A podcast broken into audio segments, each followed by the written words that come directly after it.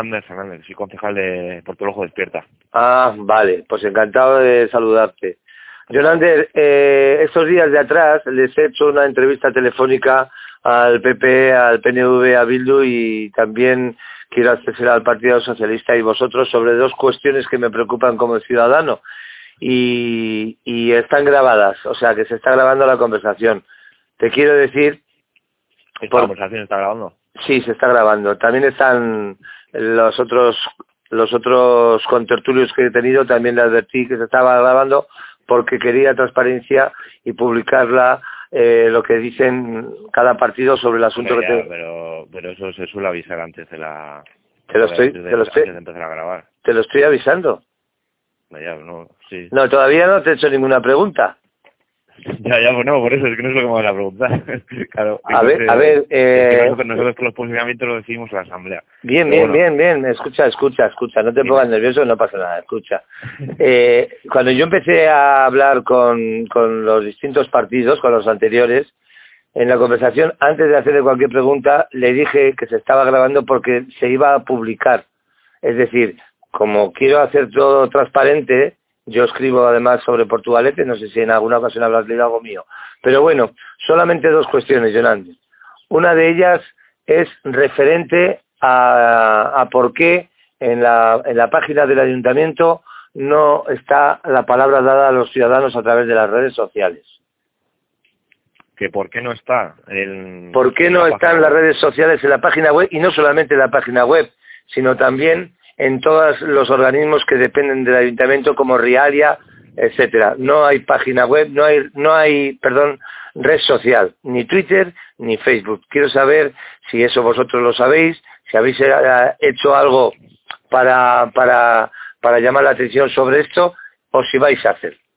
En principio, bueno, nosotros es un tema que lo tenemos bastante, es decir, latente porque en nuestra web que tenemos de la candidatura y en y en, vamos en el correo electrónico que tenemos también interno intentamos siempre informar de lo, de lo que pasa dentro del ayuntamiento porque en, lo que es la web no como tú dices no no aparece demasiado reflejado e incluso no no no no no existe la red social no existe. Entonces yo quiero saber si la corporación en su conjunto la, oposición ha hecho algo la, la corporación en principio, o sea, vamos, lo que se va a plantear que nosotros, eh, digamos, en no sé si hace dos meses o hace, sí, o tres meses, eh, plantamos una moción de, de transparencia. Que lo que se trataba es de que se publicase los, los sueldos y, y digamos, toda la relación de, mm. de trabajadores que hay en la corporación.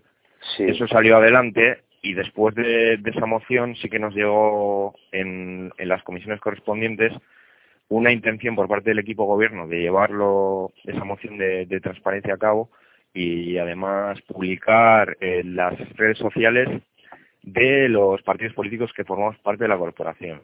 Pero es que lo, que no no yo te estoy contestando lo que hemos hecho nosotros ya que me, estás preguntando eso. Sí. Eh, en referencia a lo que me dices tú de que hay hace falta crear redes sociales del ayuntamiento, de la propia institución, pues estoy de acuerdo.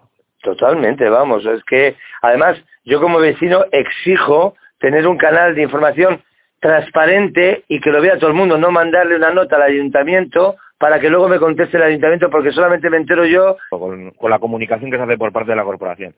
Hmm. Porque ellos tienen una serie de redes sociales, pero digo ellos cuando me refiero a ellos. Sí, sí, sí, lo sé, lo sé, lo sé. Al PSOE y muchas veces se hace la, la comunicación por parte de la institución desde el partido, ah. en vez de la propia institución, que al final es lo que me reclamas tú. Es decir, ah. que exista unas redes sociales de la, del ayuntamiento claro. que a todos y a todas. Creo que os posicionáis también.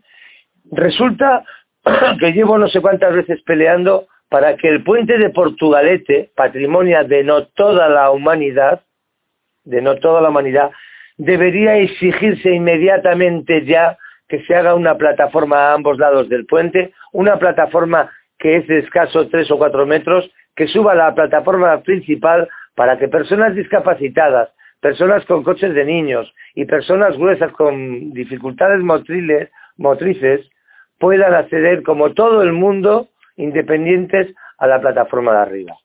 Esto es una pelea que la tengo. El alcalde se comprometió cuando yo le hice en un programa de radio una entrevista, le he llamado embustero y mentiroso por engañar y cuidar de la discapacidad. Y quiero que el equipo de, como le he dicho a los otros también, quiero que eh, Podemos se comprometa a exigir inmediatamente ese tema. Que aunque sea una entidad privada, como lo es, una entidad privada goza de los pingües beneficios de tener en su barquilla publicidad de una entidad como era BBK, donde en un monumento patrimonio de la humanidad no puede ir ninguna publicidad. Entonces, yo te, contesto lo que, lo que te puedo contestar. Yo como concejal, según lo que te estoy escuchando, comparto lo que dices. Otra cosa es que me sigas un posicionamiento ahora mismo sobre la cuestión, porque ya te he explicado antes que nosotros funcionamos de manera asamblearia. Bien, bien. O sea, tú coges, vas a una asamblea nuestra, o lo que más has explicado, lo explico yo, eso se vota, lo más seguro que salga, ¿eh? porque es una cosa que encaja perfectamente con... ¿Cuándo tenéis la próxima asamblea? Eh, de la candidatura, espera un momento.